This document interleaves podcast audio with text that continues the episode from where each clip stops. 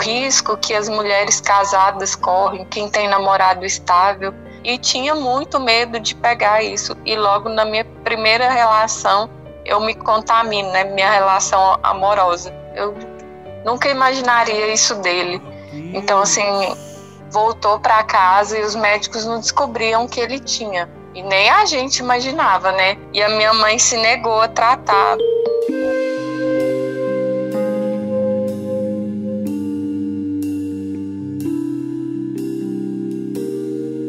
Gato, imagina só, na sua primeira relação você contrair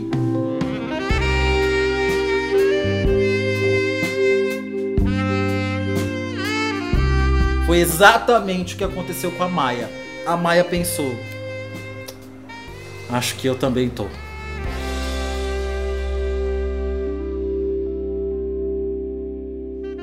Maia, quantos anos você tem? 35. 35. E você vive com o vírus HIV? Sim. Há quanto Vivo tempo? desde desde os meus 19 anos, mas eu descobri só aos 22.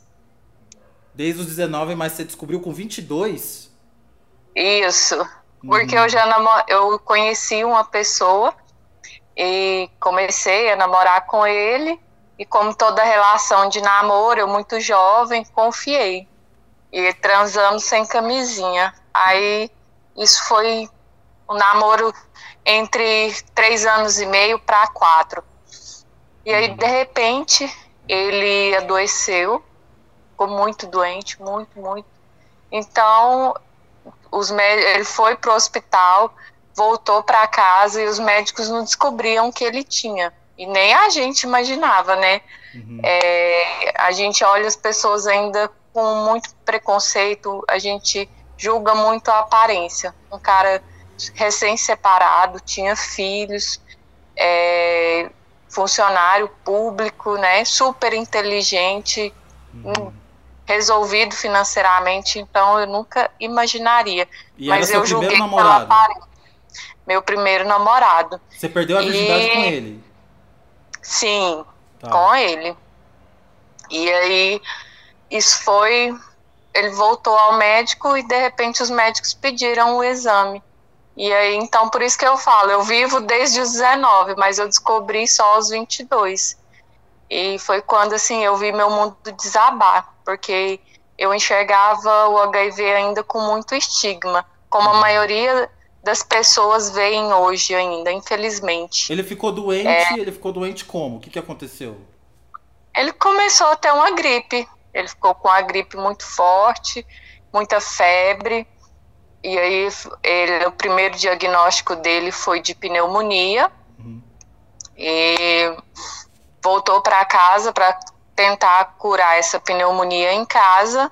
E aí só foi piorando, uma falta de ar ofegante. É, infelizmente, né, ele deu AIDS, né, teve a AIDS. E foi muito rápido. Quando ele já internou com o diagnóstico, é, foi cerca de uns 20 dias ele veio a falecer. Uhum. Você ficou sabendo de você em qual momento? Como você recebeu essa notícia? É, assim que eu- ele pegou o resultado do teste, eles me chamaram no hospital. E aí eu já sabia, né, que eu nem fiz o meu exame, né? O meu exame era ele. Como a gente tinha relação sem preservativo, Uhum. ele ele não falou nada. Isso me doía muito, sabe? Foi um processo muito muito longo, porque eu encontrei com a mãe dele no corredor e ela chorando muito porque o resultado positivo. E aí eu já comecei a chorar, entrei em desespero e aí vieram os psicólogos, assistentes sociais para me socorrer. E aí quando eu fiquei mais calma, eu entrei no quarto é, e só falei, é, os médicos já conversaram comigo. Então, assim, ele não, só me olhou e ficou em silêncio. Os olhos encheram d'água, mas ele nunca me falou. Mas Então, nesse assim, momento ele podia falar, ele não estava tão debilitado a ponto de não falar. Não, ele poderia falar, mas ele nunca falou. Então, assim, eu como de pegar, não fiquei com mais ninguém, entendeu? E assim, então a única pessoa foi dele. E aí eu comecei a fazer os exames, o Mas tratamento. você acha que ele sabia? Eu acho que ele suspeitava pelos comportamentos de risco que depois eu fiquei sabendo que ele tinha. Quais? Então eu usar drogas injetáveis, Hum. então assim, a, a ex-mulher dele falou um dia pra psicóloga reuniu com ela e comigo porque eu tinha que contar para ela, para ela também fazer um exame, como ele tinha separado dela, mas ela não deu nada. Uhum. Aí ela falou que uma vez ele usou usou droga e eles compartilharam seringa, lavando seringa dentro do vaso. Eu nunca imaginaria isso dele. Então assim, E ele e a traía? prevenção ela tá aí. No começo, sim, eu descobri algumas traições, mas perdoava, né? Uhum. Eu era muito nova, muito carente, muito imatura, então assim, eu acreditava que tudo aquilo é, era o que eu queria. E 20 foi o meu dias que diagnóstico. ficou doente, depois do, do diagnóstico certeiro, vocês não conversaram Uhum. nada? Vocês não trocaram um A? Nada, ele não conversou nada e ele estava muito debilitado. Então, assim, ele mal conseguia conversar de tanta falta de ar que ele tinha. Mas ele não me falava nada, nada, nada, nada. E a gente, ele mal conversava, mas eu sempre estava no hospital cuidando dele. E em momento nenhum ele falou alguma coisa. Mas eu acho que no teve um dia que ele já estava na UTI. Eu acho que esse dia foi o dia que ele despediu de mim. Então acho que nesse dia assim eu carrego, né, mesmo ele não conseguindo falar porque estava sedado, é um, um pouco sedado e com um tubo na boca, Uhum. mas os gestos que ele fazia era uma despedida. E assim, eu, eu aceitei aquilo como um, um pedido de perdão também. É, pô, é, a gente não vai é, se ver, se falar mais, mas me perdoa. Às vezes eu tava esperando um melhor momento, né, sair, se curar. Então eu carrego assim, é mais leve do que eu ainda carregar um pedido de perdão, sabe? Me sentir que ele tem uma responsabilidade de me pedir perdão. Então Uhum. eu levo dessa forma porque fica mais leve. E você perdoou? Perdoei, sim. Eu, eu amei muito ele, gostei muito dele, mas eu perdoei, não tenho mágoas, não tenho rancores, ninguém escolhe isso. Então ela aconteceu, infelizmente. A primeira sensação que eu tive foi é como se eu tivesse sido sugada numa, num buraco, como se eu tivesse assim caído num abismo Uhum. foi assim, eu foi- é como se eu tivesse assinado a minha sentença de morte naquele dia. Em algum momento você pensava, meu Deus, logo na primeira vez? Uhum. É muito, como se diz, é muito azar a primeira vez. E eu fiquei aquela sensação assim, como eu fui burra, me culpava muito e falava por que eu, né, Deus, mas por que eu na minha primeira vez? O que que eu fiz de errado para merecer isso? Então eu perguntava muito isso para Deus. A sua mãe também faleceu de HIV? Isso, a, meus pais faleceram também com HIV. É com, é errado É. falar isso, né? Porque na verdade eles desenvolveram Com o vírus, AIDS, o vírus né? da AIDS. O HIV Isso, é só é, quando você tem o vírus, mas você não Isso. desenvolveu doença nenhuma. Exatamente, Isso. é. Então eles morreram devido às consequências, né, do, do vírus da AIDS. Hum, da AIDS por isso é tão importante é, o tratamento. É, o meu pai faleceu, eu tinha 12 e a minha mãe eu tinha 16. Então quando seu pai faleceu, você deve ter ficado super impressionada com isso. Muito, porque eu, eu vi, né? Então eu vi o meu pai é, naquela situação, mas eu só descobri depois também. Minha mãe nunca contou, eu descobri lendo a certidão de óbito dele. Caramba. E aí eu fui pesquisar o que que. Porque na certidão eles não escrevem AIDS, escrevem SIDA. Aham. E aí eu fui no dicionário e vi o que era. Então, ele foi um choque, né? E a minha mãe se negou a tratar. Eu acredito que por muito preconceito, muito estigma da sociedade, Ai, é, da família. Uhum. É, é, então, assim, eu era uma criança e eu não sabia o que fazer. Eu acreditei na minha mãe. E uhum. passou alguns anos, ela veio adoecer da mesma forma. Uma gripe muito forte, suspeita de pneumonia e nada melhorava.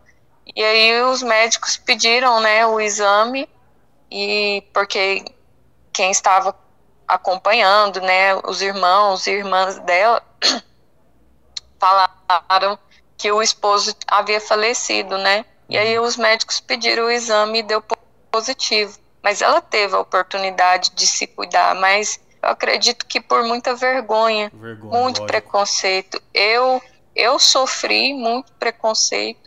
Logo que você teve o diagnóstico, você já era paranoica com isso. Você ficou paranoica num ponto de ficar 24 horas pensando nisso, de ficar olhando o seu corpo e ver se tinha mudado alguma coisa? Como é que ficou a sua cabeça Muito. nesse sentido? Ficou pirada. Eu olhava assim e qualquer coisa eu já imaginava que eu estava doente, que eu ia ter um, uma doença ali, que eu ia morrer da forma que eu vi meus pais morrendo, que eu vi o meu marido morrendo.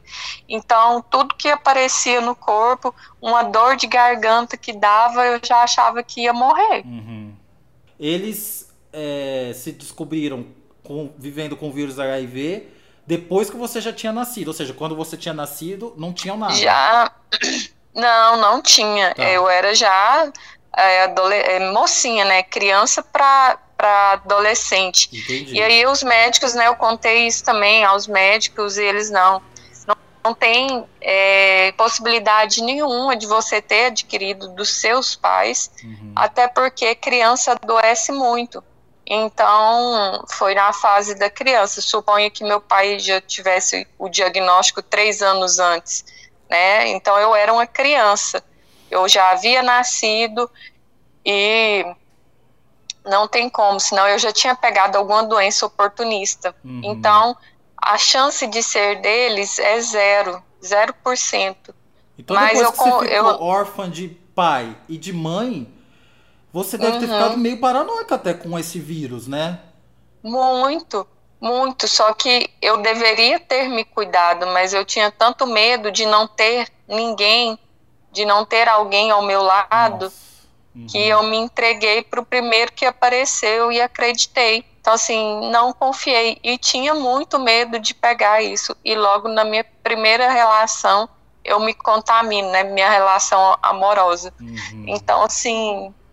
Aí seu marido faleceu. E como é que foi sua vida? Sua vida mudou completamente, né? Antes disso, você não tinha tido nenhum sintoma. Você descobriu pelo exame. Não, mesmo. Pelo exame, nunca tive. E aí, assim, meu mundo caiu, né? Eu fiquei, nunca imaginei que isso também se repetiria novamente, né? Na minha família, uhum. em mim. E jovem, falei, ninguém me quer. É o medo, né? O medo do preconceito, o estigma. Só que naquela época eu era uma jovem, então eu não me via namorando, eu não me via casando. Todo mundo que se aproximava de mim, eu começava a apaixonar logo. Aí eu contava, a pessoa sumia, ela desaparecia e não queria mais nada, até que um dia eu conheci uma pessoa e falei, ó, se quiser namorar é assim, e eu tenho HIV. E aí ele, ah, eu vou namorar com você, não importa não. Mas eu não gostava da pessoa, então é complicado, assim, não, não me sentia tão atraída. Gostava, mas era mais um carinho.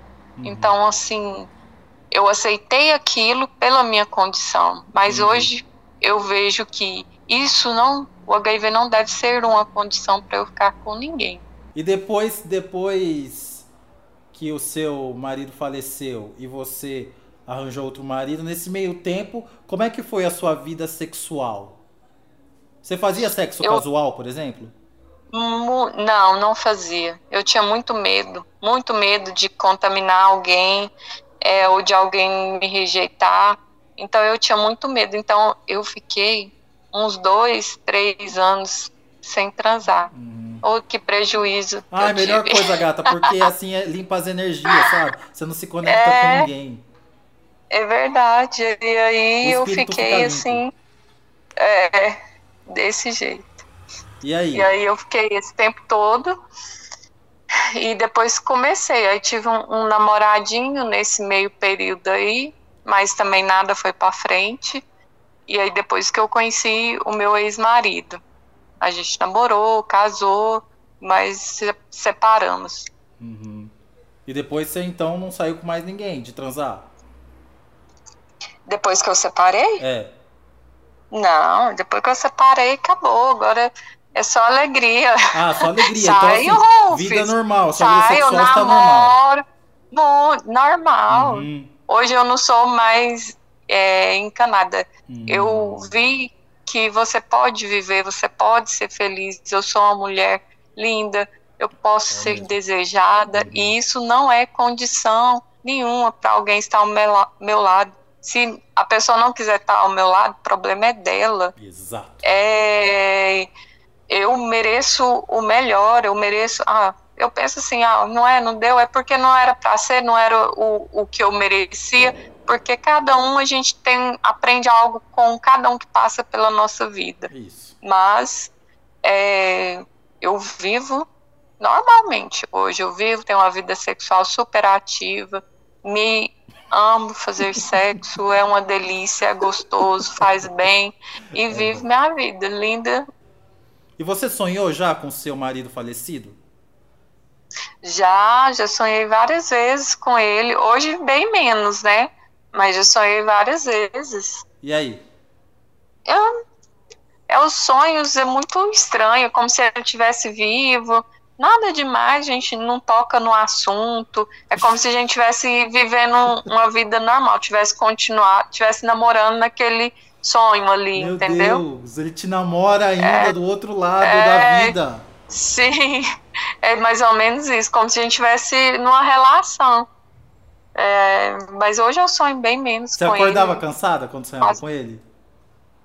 Eu não me recordo, Rufus. Hum, porque gata, esse Mas- homem deve estar obcecado por você ainda. Deus é mais. Não, não, não. Ai, ai, não quero. Me deixa. Vai pra lá, né? Já foi sua vez. Já, já passou, sabe? Em algum momento você sentiu raiva dele? Nossa, muito tempo. Muito tempo. Não foi do dia pra noite. Ah, perdoei, não. Eu sentia muita raiva, muita. Odiava, eu falava, eu falava, Deus, se ele tiver aqui de, se ele tivesse aqui de novo, eu matava ele de novo. Uhum. Não vou ser hipócrita se eu não falar. Claro. Era isso que eu Fala a sentia, verdade, vontade de coração. matar ele de novo. Uhum. E você conheceu outras mulheres soropositivas? Conheci esses dias atrás, Rufus, eu conheci uma senhora. E eu achei muito bacana o Rufus, o dia que eu descobri, né, assim, que ela me, me procurou. Na verdade, eu estava fazendo uma reclamação no, na farmácia do hospital. E aí ela me perguntou o que, que eu fazia. Eu falei, "Ah, eu não tenho igual assim a vergonha que eu tinha antes. Porque isso não foi uma coisa que eu escolhi, aconteceu. Claro. Aí eu, não, eu faço tratamento aqui, eu pego remédios. Ela, ah, e ela me chamou num cantinho toda envergonhada, que tinha uma colega dela, amiga conhecida perto. Aí ela, ah, eu também tenho, e ela foi me contar, assim, numa tristeza, né? E eu falei, não, a senhora é linda. Aí ela disse que estava namorando e ficou com vergonha de contar para o namorado e achou melhor terminar. Isso já aconteceu comigo também. De alguém se interessar em mim e eu não querer por medo de ser rejeitada. Uhum. E aí eu disse a ela, não, é, dona Maria, pode ficar tranquila, a senhora é linda, a senhora é maravilhosa. Isso não faz a senhora pior do que ninguém. Nós não somos. Ninguém é pior do que ninguém. E ela me abraçou e ela chorou, assim, eu, eu me senti muito importante naquele dia, sabe, Rufus? Porque eu perguntava muito para Deus, para que, por que tudo isso? Ou para que tudo isso, Deus? Porque foram muitas dores, muitas sequências de dores. Então, que uma simples palavra minha possa ajudar alguém eu entendi nesse dia Deus falando, me respondendo. É uma simples palavra muda, toca a alma de alguém. Foi isso que aconteceu. Aquela gente trocou telefone, ela fala comigo direto, super alegre, super animada, e eu falo, ó, não tenha medo é, de ter um namorado, de contar para ele, não tenha medo. Se ele não ficar com você, o problema é dele. Ele não sabe a mulher maravilhosa, fantástica que ele está perdendo. E não tenha dúvida de que as suas palavras aqui vão tocar o coração de muita gente. Como eu sei também que a nossa amiga Patrícia tocou seu coração quando você ouviu a história dela. Né? Sim, sim.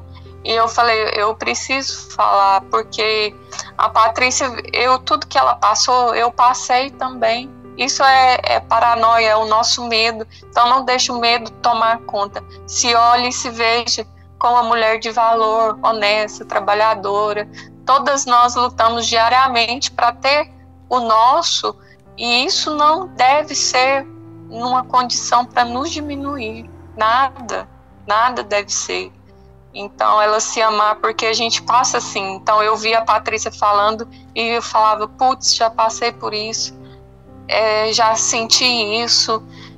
Foi essa situação que eu me via na Patrícia há uns anos atrás.